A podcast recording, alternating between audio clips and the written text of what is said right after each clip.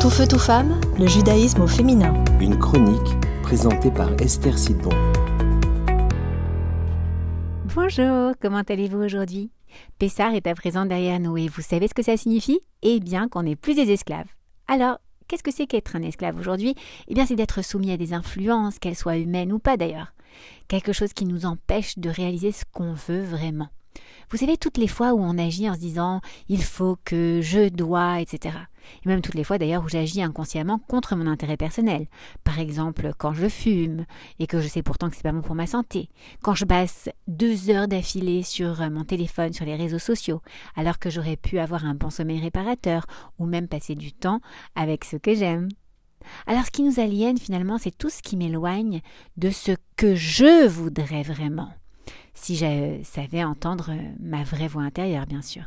Donc voilà, à Pessar, de la même manière que certains Hébreux ont choisi de quitter leur état d'esclaves en Égypte pour devenir des hommes libres, eh bien certains d'entre nous aujourd'hui ont pu choisir de sortir de leur Égypte personnelle pour devenir libres également.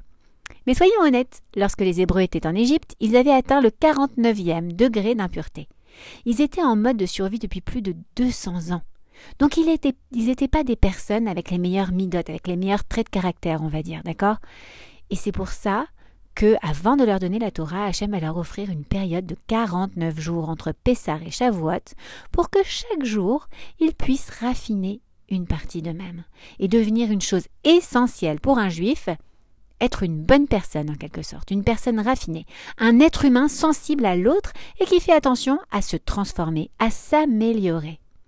Et lorsqu'Hachem a finalement transmis la Torah à Moshe, à Moïse, au mont Sinaï, eh bien il lui a transmis une partie écrite et une partie orale.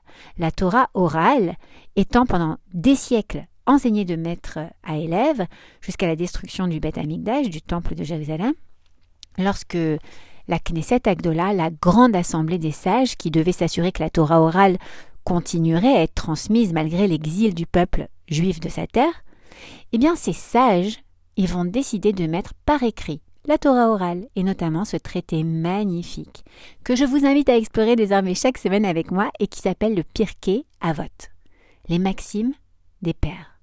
Et en fait, ce sont euh, six chapitres que nous avons coutume d'étudier chaque semaine après Pessar et qui vont venir nous enseigner l'éthique juive, qui est vraiment une part entière de la Torah.